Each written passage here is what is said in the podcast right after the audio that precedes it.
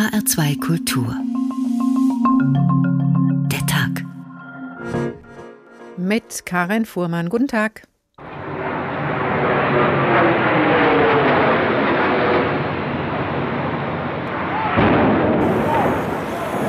We have something that has happened here at the World Trade Center. Playing with blocks and then suddenly the world around you is kind of falling down like them. Du spielst mit Bauklötzen und plötzlich stürzt die Welt um dich zusammen. So wie dein Turm aus Klötzen. Ich habe das nicht verstanden.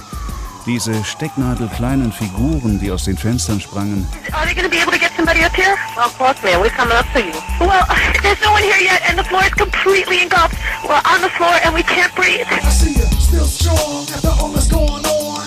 Lifelong, we dedicate this song. Just a little something to show some respect to the city that plans and mans and tests. Brooklyn,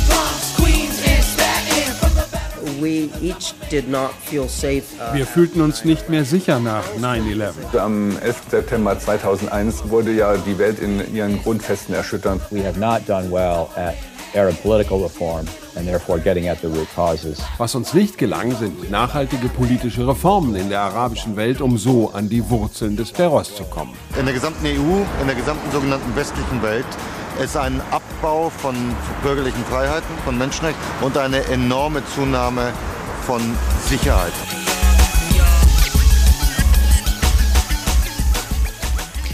Da ist sie wieder, die Diskussion über Sicherheit und Freiheit in diesen Tagen, in denen die Vergangenheit allgegenwärtig ist. Wieder und wieder rasen die zwei entführten Flugzeuge auf unseren Bildschirmen in die Türme des World Trade Centers. Der 11. September 2001 ist in unser kollektives Gedächtnis eingebrannt wie kein anderer Tag. Er ist lange her und trotzdem nicht vorbei. Denn die Folgen des Anschlags auf die offene westliche Gesellschaft beschäftigen uns bis heute. Der Krieg gegen den Terror, der damals auch am Hindukusch begann, mündete gerade im unorganisierten Abzug aus Afghanistan. Nicht nur in der amerikanischen Gesellschaft haben in der Angst vor dem Terror nach 9-11 Misstrauen und Kontrollwut die Oberhand gewonnen. Und für Maßnahmen zur Terrorbekämpfung wurden Bürgerrechte eingeschränkt, der Datenschutz durchlöchert. Aber seit 9-11 ist kein vergleichbarer Anschlag mehr passiert. Hat der Krieg gegen den Terror also Erfolg? Oder haben die Terroristen mit den Anschlägen eben doch die Welt nachhaltig verändert? Diese Fragen stellen wir heute unter dem Titel 9-11, die permanente Katastrophe, in der Tag in H2 Kultur.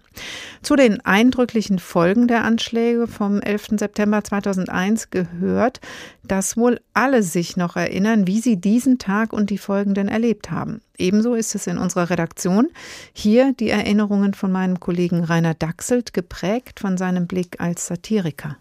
Wie viele, die den Tag hauptsächlich vor dem Fernseher verbracht haben, habe ich den Tag auch hauptsächlich vor dem Fernseher verbracht. Dem stand nichts entgegen, denn meine Arbeit hätte darin bestanden, eine satirische Rubrik im Radio für den nächsten Morgen zu betreuen. Die entfiel natürlich und sie entfiel auch in den beiden nächsten Wochen.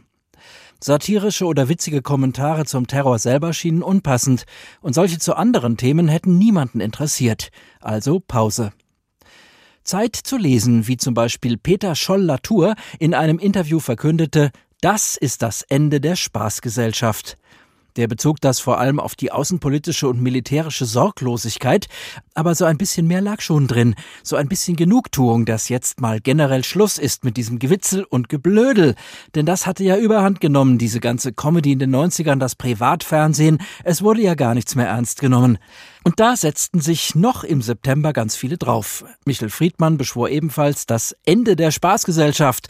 Wim Wenders sah das natürlich reflektierter und fand, die Spaßgesellschaft geht nicht unter, aber sie wird daran zu schlucken haben. Und Edmund Stoiber wusste auch schon, wie es weitergeht. Es wird natürlich weiterhin Spaß und Freude geben, das soll es auch, aber diese Spaßgesellschaft ist vorbei, wo die Love Parade das Lebensgefühl einer ganzen Republik auszudrücken schien. Das ist vorbei.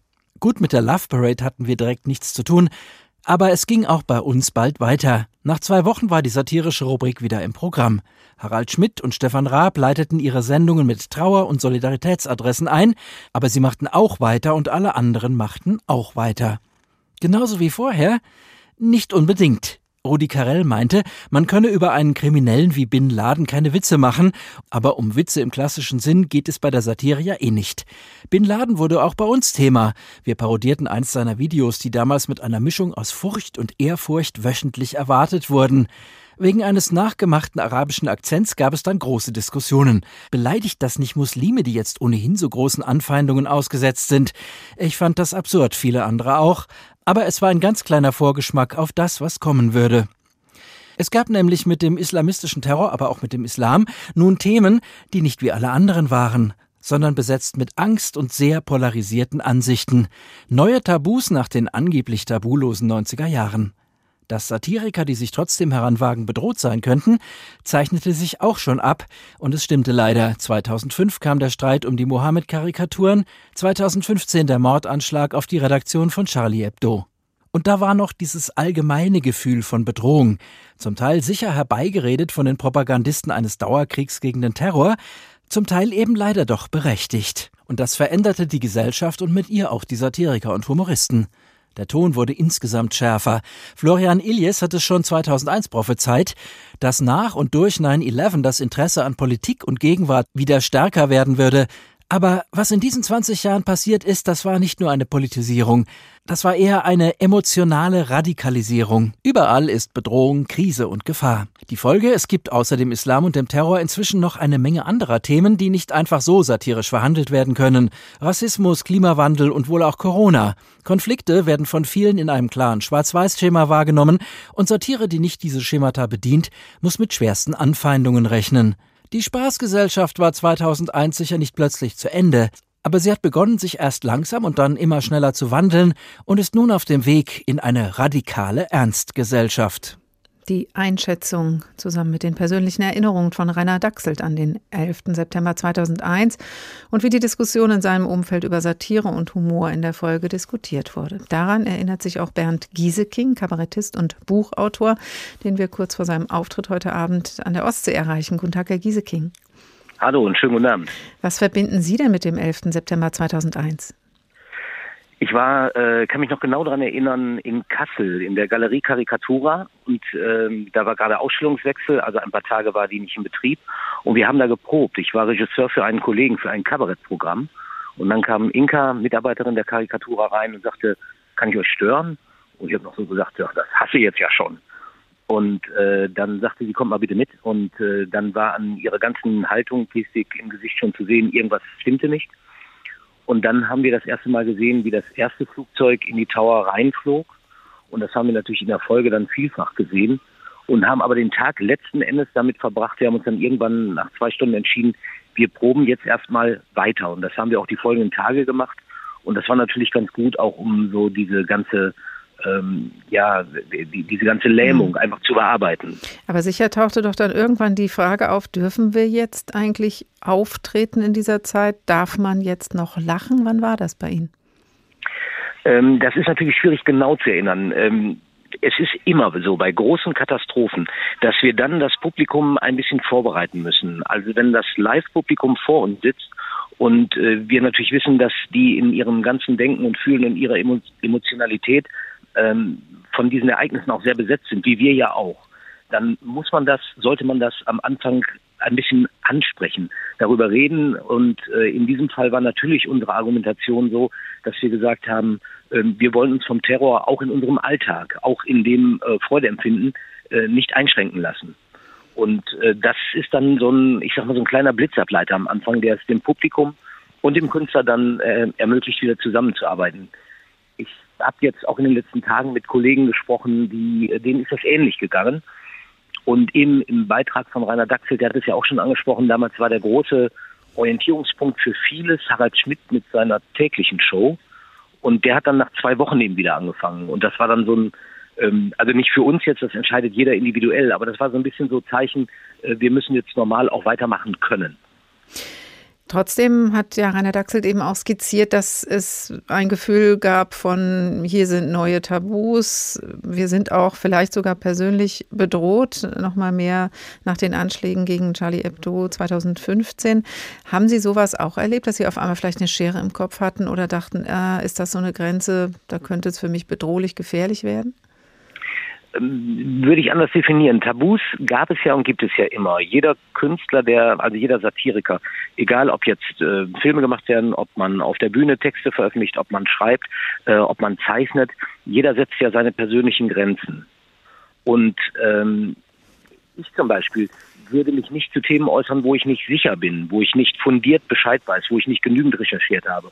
Und zu dem Zeitpunkt ähm, war ich von der Heftigkeit und dieser Unmenschlichkeit des Terrorismus total überrascht. Äh, ich habe das alles nicht für möglich gehalten.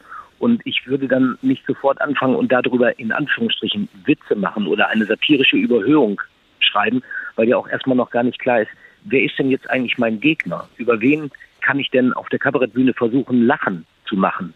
Und ein solches Thema entzieht sich dem eigentlich. Ich finde nicht, dass jedes Thema auf die Bühne muss. Ja, und es ist auch, finde ich, ganz äh, schön, wie Sie das gerade beschrieben haben, dass es eben auch darum geht, wonach ist mir? Also womit fühle ich mich dann auf der Bühne wohl? Sie haben aber eben auch, Herr Gieseking, ähm, ganz gut beschrieben, dass Sie in der Tätigkeit auf der Bühne natürlich anders in den Kontakt gehen können mit ihrem Publikum, also eben zum Beispiel das Publikum einstimmen nach einer dramatischen oder auch kollektiven Erschütterung, während das ja zum Beispiel mit einer Karikatur oder auch mit einer Fernsehsendung, Radiosendung nicht geht. Da blase ich ja einfach was raus. Also ist da die Bühne in solchen Momenten vielleicht auch im Vorteil? Auch wieder, äh, kann sein, kann nicht sein. Also die Zeichnung, die Karikatur hat ja heute überhaupt ganz andere Verbreitungswege. Früher stand die nur in einer Zeitung, nehmen wir mal die klassische Karikatur in der Tageszeitung. Heute gibt es übers Internet eine, ich sage jetzt sogar fast mal unkontrollierte Verbreitung. Satire haben sich früher nur Menschen im Grunde genommen mehr oder weniger zugänglich gemacht, die auch interessiert waren, die auch entschlüsseln konnten.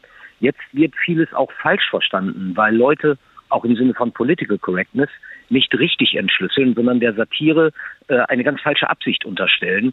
Leute konsumieren, für die es eigentlich gar nicht gemacht ist.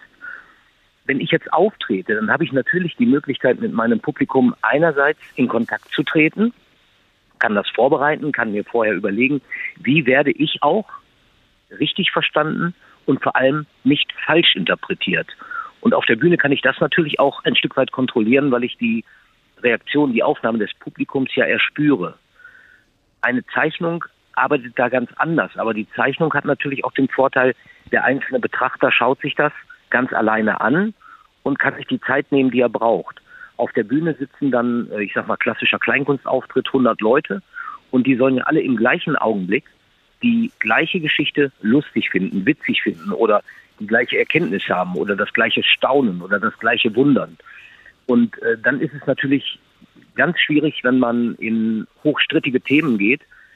Dem sollte man sich als Kabarettist stellen. Gleichzeitig finde ich aber, gibt es kein Thema, dem sich der Kabarettist, die Kabarettistin stellen müsste. Also auch nicht so eine gefühlte Verpflichtung nach 9-11 stärker politische Position zu beziehen die, ähm, diese Kunstform ist ja so breit aufgestellt, dass es vom ähm, äh, wirklich vom, vom, vom äh, komödiantischen Alltag bis hin zur Regierungspolitik, bis hin zu internationaler Politik, das alles Thema ist. Und der Künstler entscheidet jeweils. Und manchmal will das Publikum natürlich stellvertretend auch eine Orientierung sehen. Jeder ist heute vorbereitet. Jeder kann entweder die FAZ lesen oder die FR und setzt damit für sich schon einen politischen Schwerpunkt. Gibt noch ein paar mehr. ja, das war jetzt nur ein Beispiel, weil ja. wir gerade, ich wollte jetzt, ich dachte, ich telefoniere mit Frankfurt und sage nur die Frankfurter Die Hörerschaft möge mir verzeihen. Ähm, und weil das eben, da kann, kann man so schön zwei Lager aufzeigen. Und äh, damit ist natürlich an Information auch schon ein bisschen äh, interpretiert im Journalismus. Und der Kabarettist hat normalerweise den Vorteil, dass der Besucher ähm, im Groben ähnlich interessiert ausgerichtet ist wie der Künstler selber. Es gibt heute eigentlich kaum noch jemanden, der in Anführungsstrichen in der falschen Veranstaltung landet. Bernd Gieseking, Kabarettist und Buchautor, unter anderem von dem Buch Finde dein Glück. Vielen Dank, dass Sie sich Zeit für uns genommen haben, kurz vor Ihrem Auftritt heute Abend.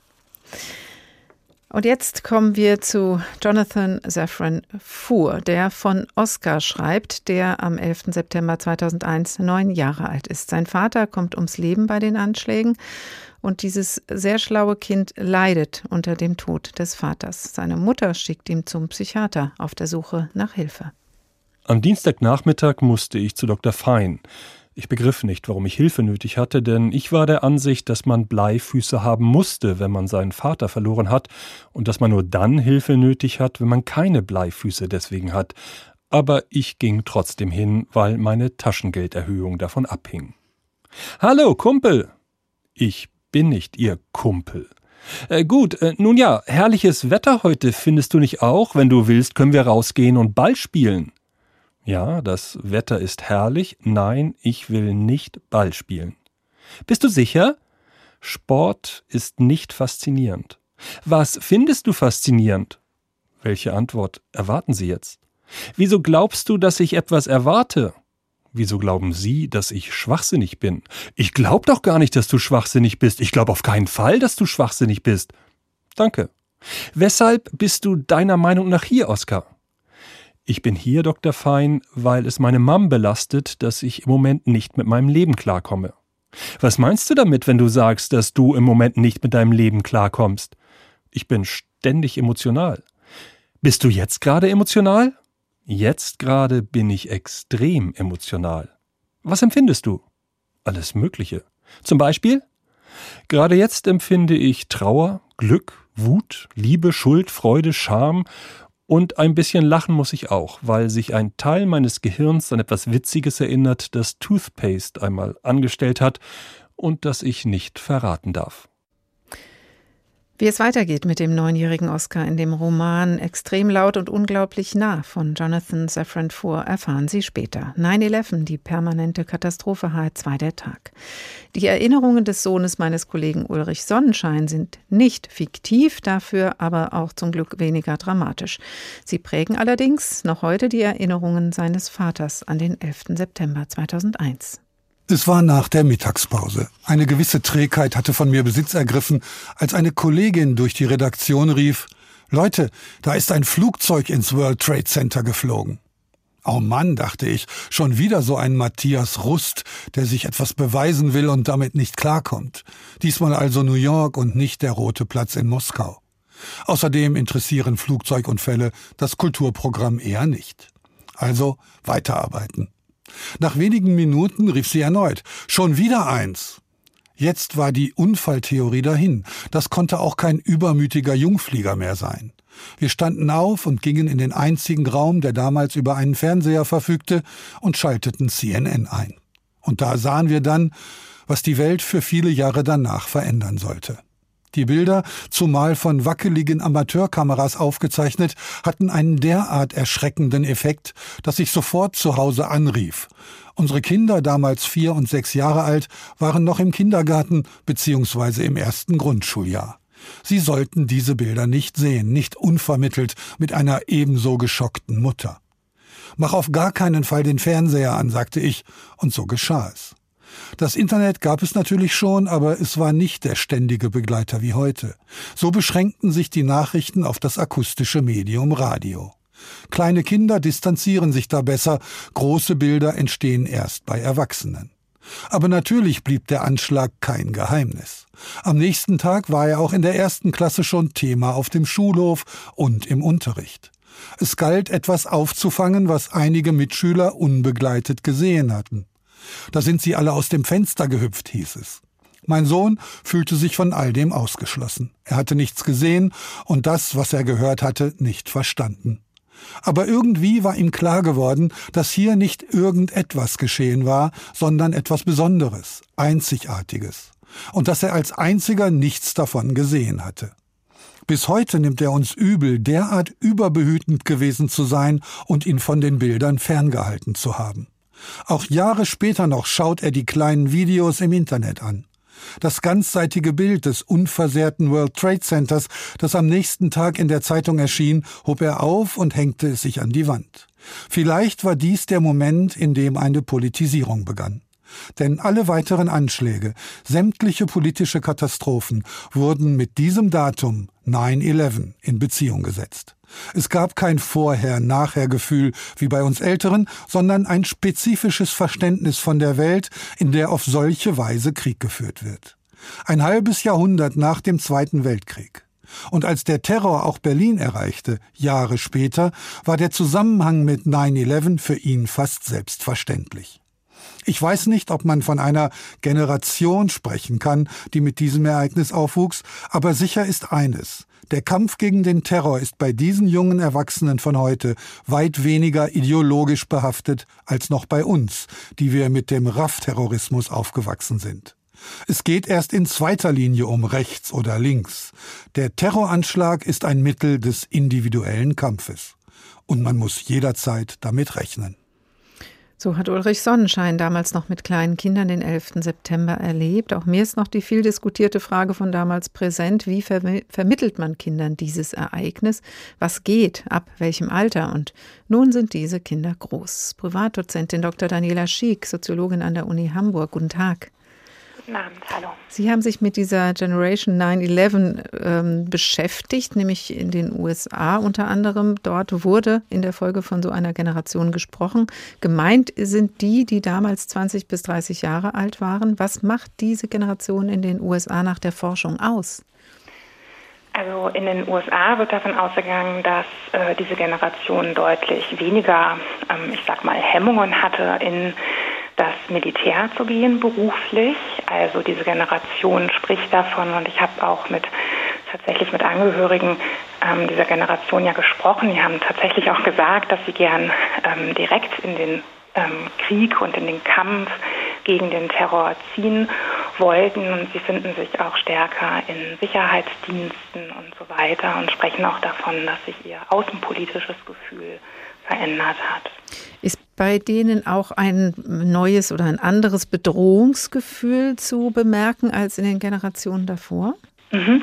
Also in den USA ist es tatsächlich so, dass ähm, Sie davon ähm, gesprochen haben, dass Sie sich vorher auch als Land so ein bisschen unverwundbar und auch so ein bisschen unschuldig fühlten. Das war mit 9-11 schlagartig vorbei, also dass Sie sich sowohl als Land, aber eben auch als ähm, US-Amerikanerinnen ähm, stärker bedroht gefühlt haben. In Deutschland ist das tatsächlich auch so ein bisschen ähnlich. Da bezieht es sich aber ja ähm, natürlich ein bisschen weniger auf die USA als solche oder auf das Land, äh, dann in, in, auf Deutschland übertragen auf das Land ähm, als solches, sondern man hat äh, das Gefühl bekommen, dass man eben auch individuell jederzeit äh, zum Ziel oder eben auch zur Waffe solcher Anschläge werden kann.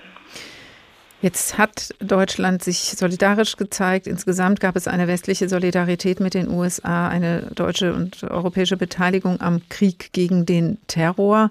Es gab aber auch natürlich Proteste gegen die Überwachungsmechanismen, die dann in der Folge auch in Deutschland griffen. Würden Sie denn auch in Deutschland so weit gehen, von einer Generation 9-11 zu sprechen? Ähm, ja, absolut. Es geht ähm, beim soziologischen Generationenbegriff ja vor allem darum, ähm, in Bezug auf äh, die Anschläge wäre das die Frage, ob die Anschläge oder eben generell ein Ereignis einen biografischen Wendepunkt darstellen, der die Sicht auf die Welt und eben auch ihre Konfliktachsen, Bedrohungslagen und auch die eigene historische Verstricktheit markieren. Also ob sich ähm, eine Altersgruppe entlang dieses Ereignisses und den daraus entstandenen Konflikten eben ähm, auch historisch identifiziert oder eben im historischen Verlauf markiert. Das muss keine Einigung sein. Also wir gehen ganz stark davon aus, dass sich die Generation 9-11 gar nicht durch die gleichen Schlussfolgerungen aus diesem Ereignis kennzeichnet, sondern tatsächlich auch durch handfeste Konflikte. Die wurden auch ähm, gleich nach den Anschlägen ja in der Tat durch Demonstrationen bei den Protesten, ähm, auch gerade in unterschiedlichen ähm, Haltungen innerhalb dieser Altersgruppe ausgetragen. Und hat das auch Kultur und Literatur dieser jüngeren Generation beeinflusst?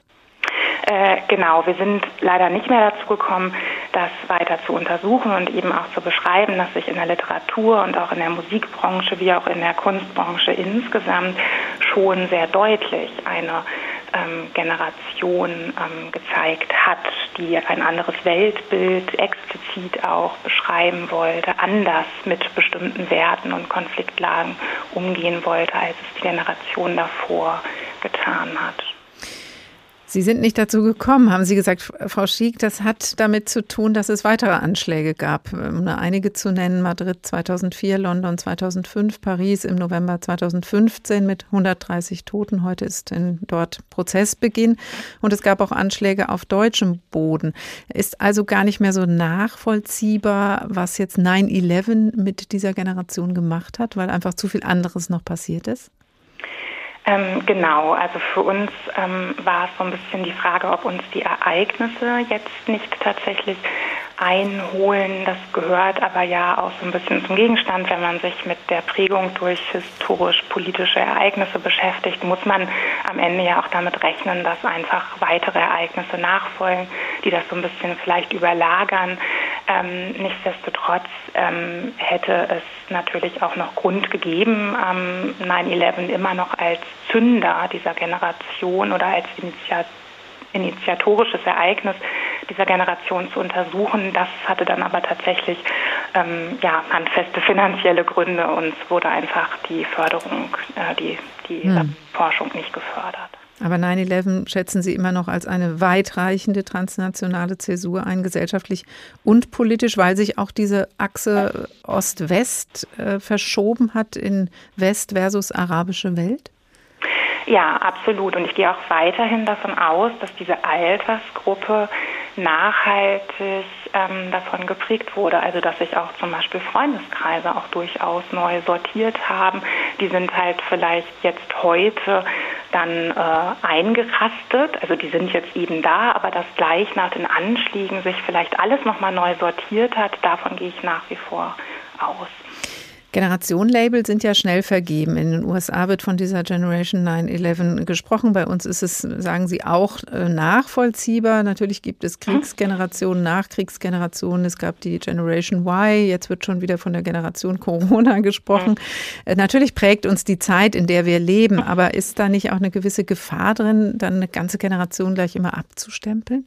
Ja, genau. Also aus wissenschaftlicher Perspektive und aus soziologischer Perspektive ähm, hat man da schon auch härtere Kriterien, ähm, strengere Kriterien für das Generationenkonzept. Also bis man von einer Generation spricht, muss eigentlich mehr passieren als eben nur ein Ereignis oder eine Zeit. Also nur weil jetzt Corona ist oder nur weil etwas anderes passiert, kann man prinzipiell erstmal noch nicht von einer Generation ähm, sprechen, sondern die müssen ja auch zusammenfinden. Und das hängt eben davon ab, ob das eine Altersgruppe für sich spezifisch anders als andere eben in ihrer Biografie oder in ihrer Sicht auf die Welt ablagert. Das von Corona jetzt schon zu behaupten, halte ich für verfrüht. Aber bei 9-11 sind Anzeichen zu sehen, sagt Dr. Daniela Schick, Soziologin an der Uni Hamburg. Vielen Dank.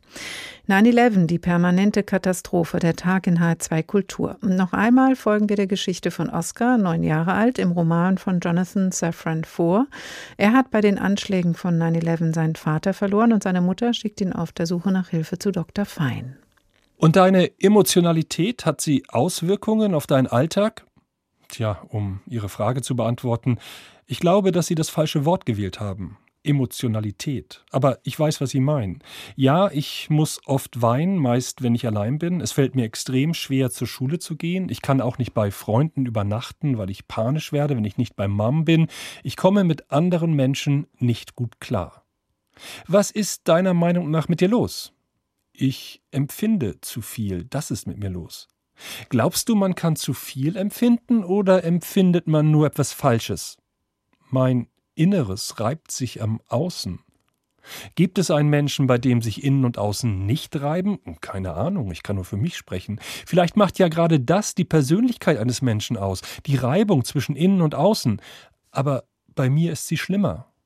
Ich frage mich, ob nicht alle glauben, dass es bei ihnen schlimmer ist als bei anderen. Kann sein, aber bei mir ist es wirklich schlimmer. Jonathan Safran Foer, extrem laut und unglaublich nah. Fortsetzung folgt. Oscar bleibt noch etwas bei Dr. Fein.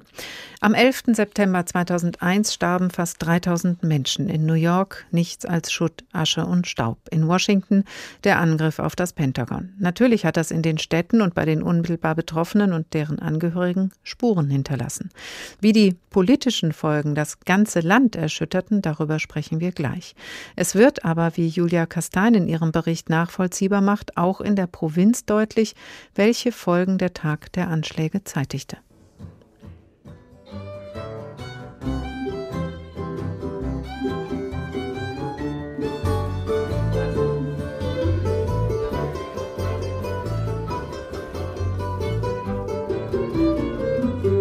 Live-Musik von Sierra Farrell vor ein paar Monaten in der Purple Fiddle. Seit knapp 20 Jahren gibt es das urige Konzertcafé in der abgelegenen Kleinstadt Thomas in West Virginia. Und zwar wegen der Anschläge vom 11. September, erklärt Besitzer John Bright. Yeah, we started the Purple Fiddle February 1st, uh, 2002. Mm-hmm. It was right after 9/11. John hatte damals seinen gut bezahlten Job als Fotograf in West Virginias Hauptstadt Charleston aufgegeben. Auch seine Frau wollte nur raus aus der Stadt aus Angst vor weiteren Attacken, obwohl die Anschläge hunderte von Kilometern entfernt passiert waren. Uh, Wir fühlten uns nicht mehr sicher nach 9/11. Charleston ist ein großer Chemiestandort und das schien mir wie ein sehr naheliegendes Terrorziel.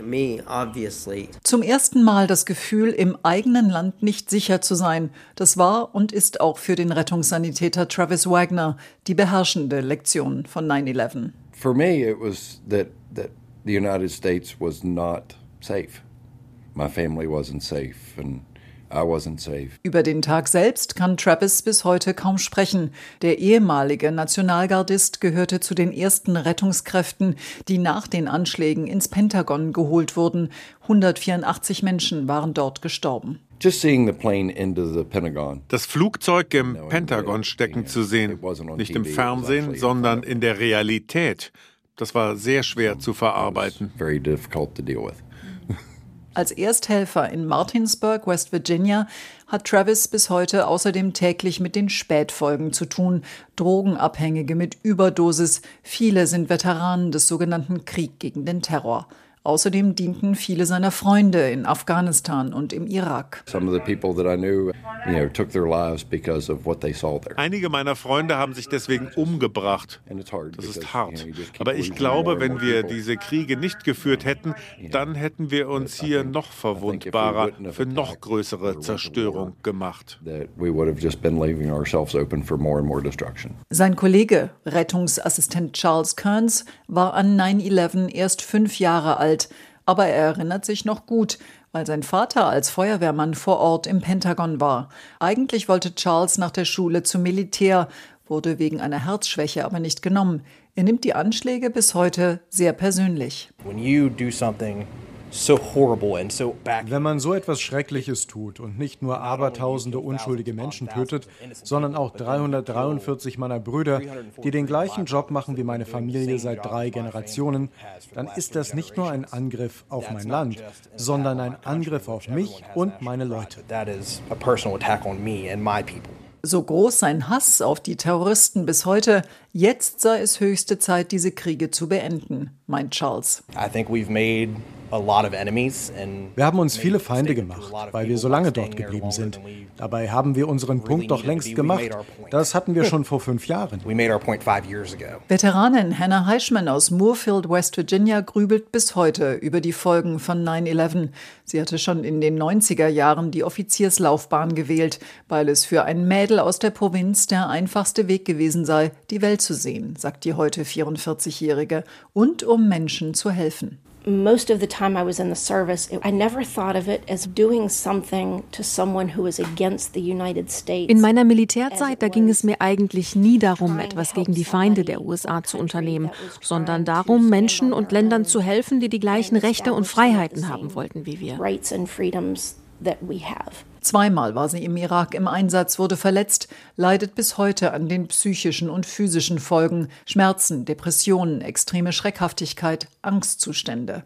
Und Hannah, die inzwischen eine Lokalzeitung herausgibt, fragt sich bis heute, ob es das wert war. I don't know. There are people who ich weiß es nicht. Es gibt Menschen, die wegen uns jetzt ein besseres Leben führen. Vielleicht einige der Übersetzer, die rauskamen.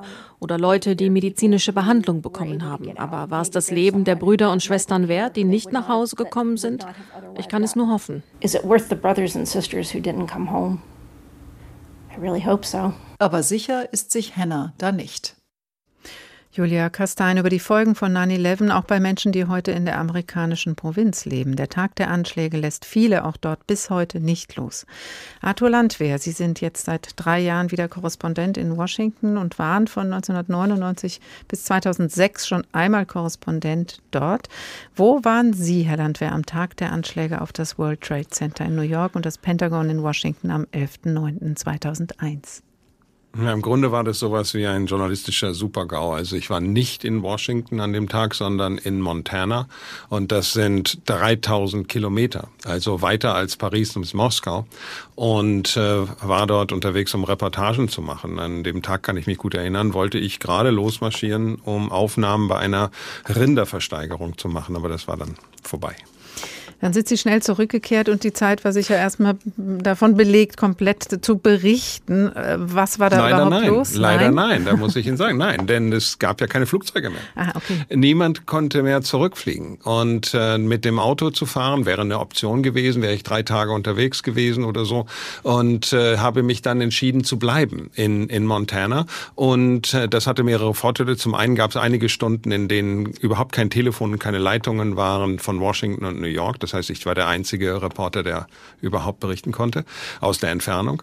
Und äh, das andere war, dass nach ein wenigen Tagen äh, eigentlich klar war, was war passiert, aber wie geht das Land damit um? Und das hatte eben, diese Möglichkeit hatte ich dann mit Menschen in der Provinz weit entfernt darüber zu sprechen, was für sie der Krieg gegen Terror bedeutet, was sich in ihrem Leben verändert. Und gerade in Montana ist es eben so, dass dort sehr viel Militär ist. Einige der, äh, der Minuteman Interkontinental Raketen sind dort stationiert, einige der größten äh, Luftwaffenbasen sind dort und da haben sich dann Menschen angestellt an den Rekrutierungsbüros und wollten äh, helfen und sie wollten kämpfen gegen die Terroristen. Also ein ganz anderer Blick, den ich dann in der Zeit bekommen habe. Mhm, also durchgearbeitet schon, aber eben nicht in Washington, sondern von Montana aus.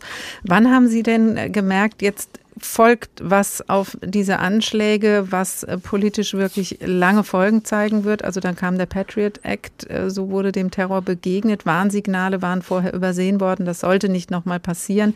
Ein Gesetzespaket äh, mit umfangreichen staatlichen Überwachungsbefugnissen wurde verabschiedet. Vielleicht auch mit dem Blick aus Montana hat das die Bevölkerung kritiklos unterstützt?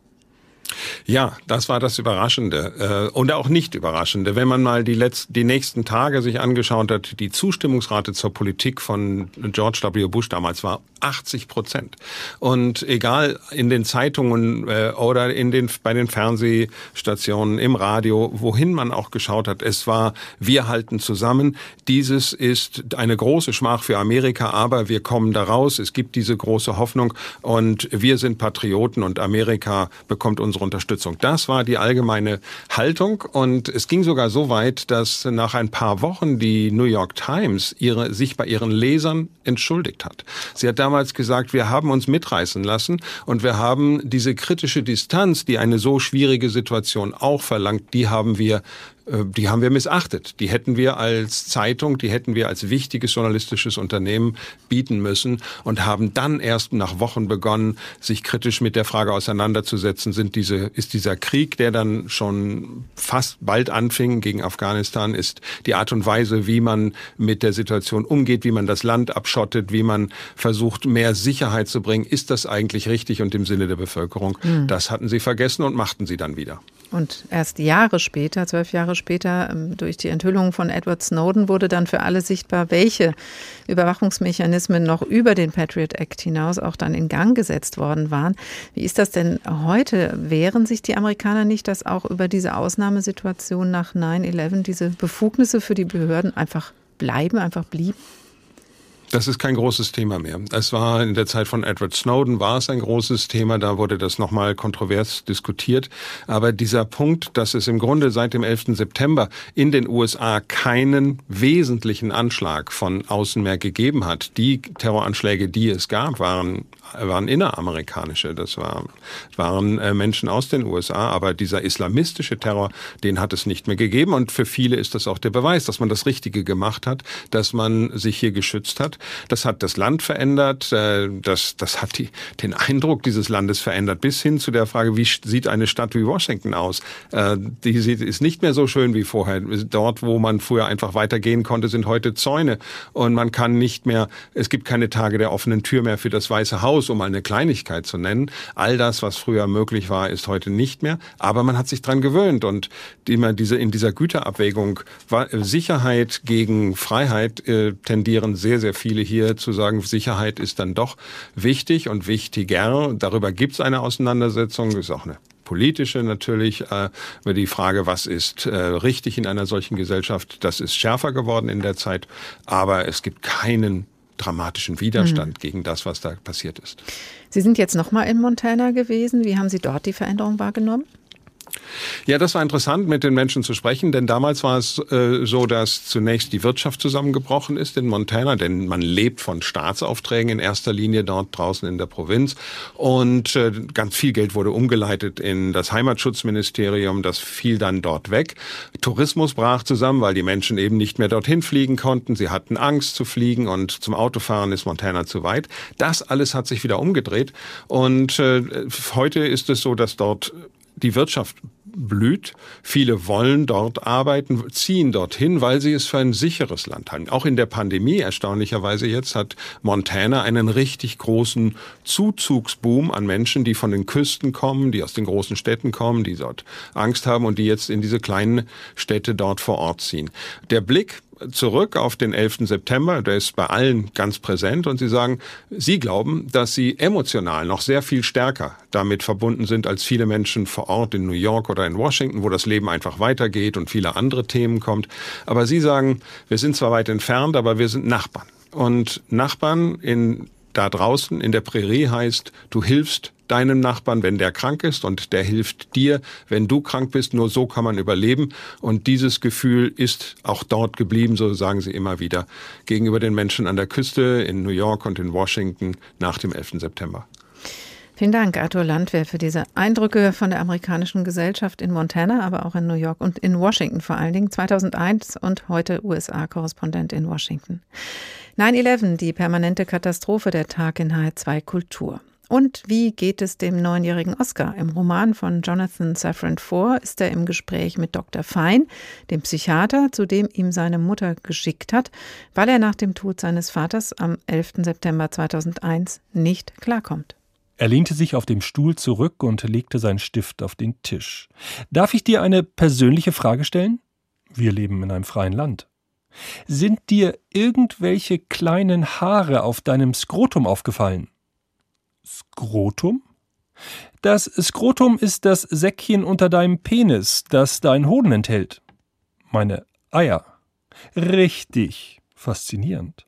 Lass dir eine Sekunde Zeit und denk darüber nach. Ich kann mich auch umdrehen. Ich muss nicht darüber nachdenken. Ich habe keine kleinen Haare auf meinem Skrotum. Er notierte etwas auf einem Zettel. Dr. Fein? Howard? Sie haben gesagt, dass ich Ihnen mitteilen soll, wenn mir etwas peinlich ist. Ja, das war mir peinlich. Tut mir leid, es war natürlich eine sehr persönliche Frage, ich weiß. Ich habe sie nur gestellt, weil man bei Veränderungen des Körpers manchmal starke emotionale Erschütterungen durchlebt. Ich habe mich nur gefragt, ob ein Teil dessen, was in dir vorgeht, vielleicht mit Veränderungen deines Körpers zu tun hat. Hat es nicht. Es hat damit zu tun, dass mein Dad den schrecklichsten Tod gestorben ist, den sich jemals jemand ausdenken kann den Tod am 11. September 2001. Die Geschichte des neunjährigen Oscar im Roman von Jonathan Safran Foer. Extrem laut und unglaublich nah heißt der Roman, erschien bei Kiepenheuer und Witsch. Nicht neun Jahre alt, sondern 17 war mein Kollege Thorsten Schweinhardt, als die entführten Flugzeuge in die Türme des World Trade Centers flogen. Auch für ihn blieb dieser Tag in Erinnerung, aber wieder ganz anders als in den schon gehörten Schilderungen. Mein Radiowecker geht um kurz vor sieben. Ein paar Minuten Musik, dann die Nachrichten. Vermutlich höre ich etwas über Stammzellenforschung und einen möglichen Bundeswehreinsatz in Mazedonien.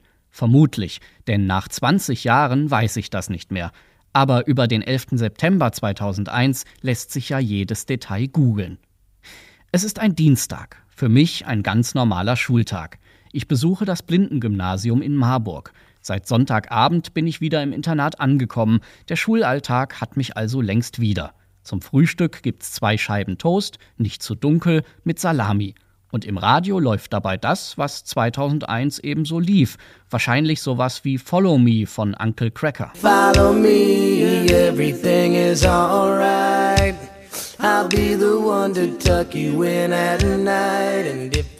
Als am Nachmittag die Anschläge passierten, war ich in der Stadt unterwegs. Das weiß ich noch. Ich erkundete irgendeinen neuen Weg mit meinem Langstock. Der Soundtrack des 11. September bestand für mich in diesem Moment aus dem Ticken von Blindenampeln und dem Rauschen des Verkehrs an einer Kreuzung. Als ich zurück in die Internatsgruppe kam, lief der Fernseher. Nichts Ungewöhnliches in einer WG mit acht Jugendlichen, auch der Klangteppich aus Explosionen und amerikanischen Polizeisirenen war keineswegs ungewohnt.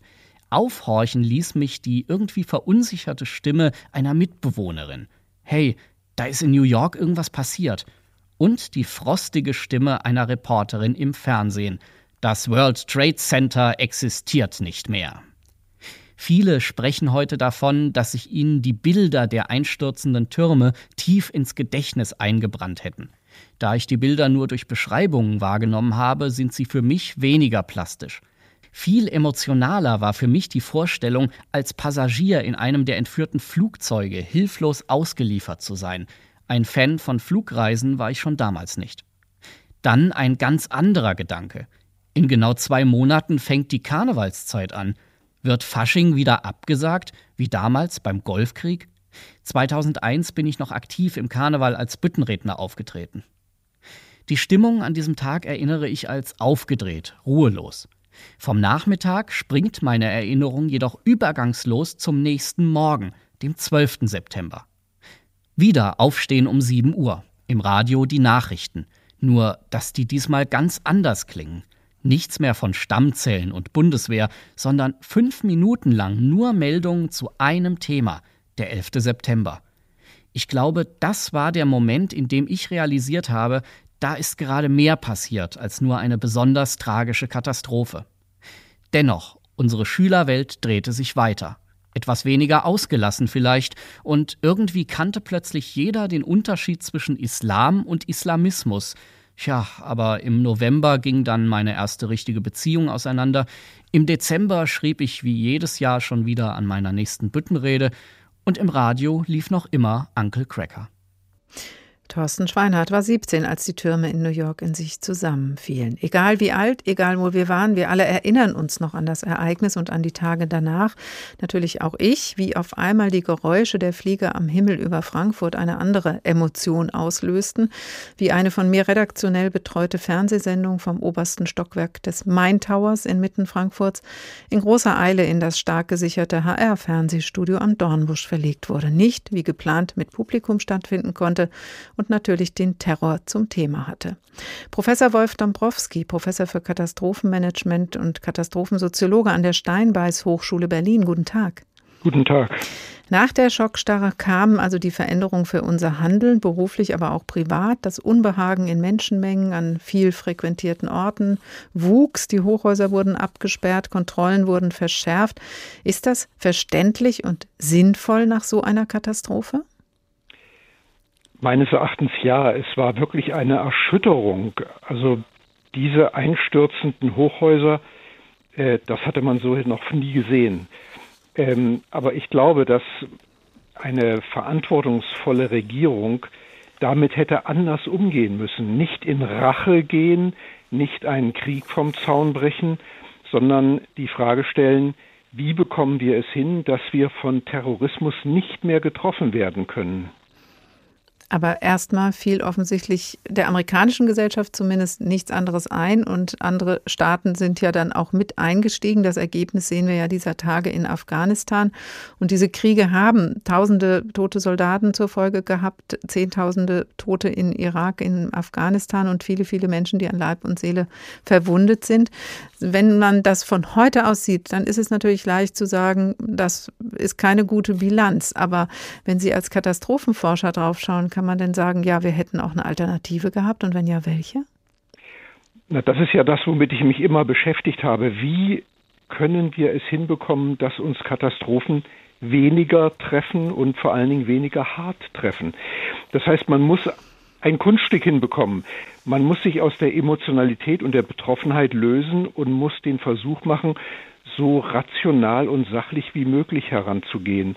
Und äh, natürlich ist es leicht von hinten her zu sagen, ähm, um Gottes Willen, wenn ich jetzt Bilanz ziehe, dann sehen wir 240.000 Tote, die allein äh, der Afghanistan-Krieg auf ziviler und militärischer Seite gekostet hat und eine Billion Gelder, die ausgegeben worden sind. Und damit hätte man eigentlich das tun können, äh, was wir immer als westliche Gesellschaft vorgeben. Wir wollen unsere Freiheit verteidigen, wir wollen unsere Werte zeigen und wir wollen deutlich machen, dass es sich mehr lohnt, in unserer Gesellschaft zu leben als in jeder anderen sonst. Und stattdessen überziehen wir die Welt mit Kriegen, geben Geld aus äh, gegen einen Terrorismus, der jetzt stärker ist als je zuvor. Da finde ich, hätte unsere Führung nicht emotional reagieren dürfen, sondern hätte rational nachdenken und dann handeln müssen. Tatsächlich haben wir ja aber auch in dieser Sendung wieder gehört, wie einfach die ganze Welt erstmal in Schockstarre war. Und das ist natürlich eine schwierige Situation, um in aller Ausgeruhtheit zu sagen, was wollen die Terroristen erreichen? Aha, das wollen wir nicht. Wir wählen einen anderen Weg und äh, keinem war zumute, danach so weiterzumachen, als wäre nichts geschehen. Insofern, wo wäre der Weg gewesen? Na, es gibt für mich ein gutes historisches Beispiel. Das ist die Kuba-Krise. Ähm, da saß Kennedy mit seinen Beratern zusammen und sie haben verschiedene Pfade ausprobiert. Die Eskalation, äh, die, die Absperrung, sozusagen die Blockade von Kuba, äh, und dann hat man Schritt für Schritt sozusagen im Angesicht des möglichen Abgrundes einen Kompromissweg gefunden, wo man auf beiden Seiten so ein Stück abgerüstet und heruntergefahren hat und man ist sozusagen äh, hat gesagt, wir wollen nicht eskalieren in letzter Konsequenz. Und das hätte ich mir damals auch erhofft, dass äh, sozusagen die Bush-Administration sich hingesetzt hätte und nicht diesen äh, sozusagen klassischen amerikanischen Weg, ja, schieß erst, frag später, äh, sondern dass man frag erst und schieß, wenn es nur unbedingt nötig ist. Das wäre meines Erachtens möglich gewesen. Hm, das betrifft jetzt den Krieg gegen den Terror, den erklärten. Ähm, es gab ja aber auch noch, wie wir auch in der Sendung gehört haben, den Patriot Act zum Beispiel bei uns in Deutschland, Rasterfahndung. Es gab Warnsignale, die übersehen worden waren und wo man natürlich gesagt hat, das soll nicht wieder passieren. Das heißt, es wurde eben auch informationstechnisch aufgerüstet. Es gab auch Ermittlungserfolge seit 9-11, mit denen Anschläge vereitelt wurden. Rechtfertigt das nicht diese, den Ausbau dieser Überwachungspraxis? Na, es wurde äh, seinerzeit ja auf eine Formel gebracht. Ohne Sicherheit keine Freiheit. Und das ist natürlich im Grundsatz richtig. Äh, aber es gibt auch ein Sicherheitsdiktat, das keine Freiheit mehr zulässt oder die Freiheit, die eigentlich unser gesellschaftliches System ausmacht, so einschränkt, dass wir uns fragen müssen, ist es das eigentlich wert, dass wir immer noch sagen, wir sind eine sozusagen ähm, höherwertige im Sinne von freiheitlich-demokratische Gesellschaft oder sind wir schon genauso kontrollmäßig unterwegs, wie das andere ähm, etwas härter regierende auch sind? Haben damit die Terroristen dann doch ein Stück weit ihr Ziel erreicht mit dem Angriff auf eine offene Gesellschaft, die sich selber dann diesen Kontrollen unterwirft? Also für mich ist es so, ich finde, äh, wir müssten einmal wirklich in aller Konsequenz die Frage stellen, was ist uns eine freiheitlich-demokratische Gesellschaft wert, auch im Sinne von, wie viel Opfer sind wir denn bereit zu erbringen? Oder lehnen wir uns zurück und sagen, äh, wir, wir wohnen wie im Sicherheitstrakt ähm, und schränken alles ein, was auch nur ein Gran Abweichung zulässt. Die freie Gesellschaft muss uns wichtig bleiben, auch nach 9-11. Professor Wolf Dombrowski, Katastrophensoziologe von der Steinbeis Hochschule Berlin. Besten Dank.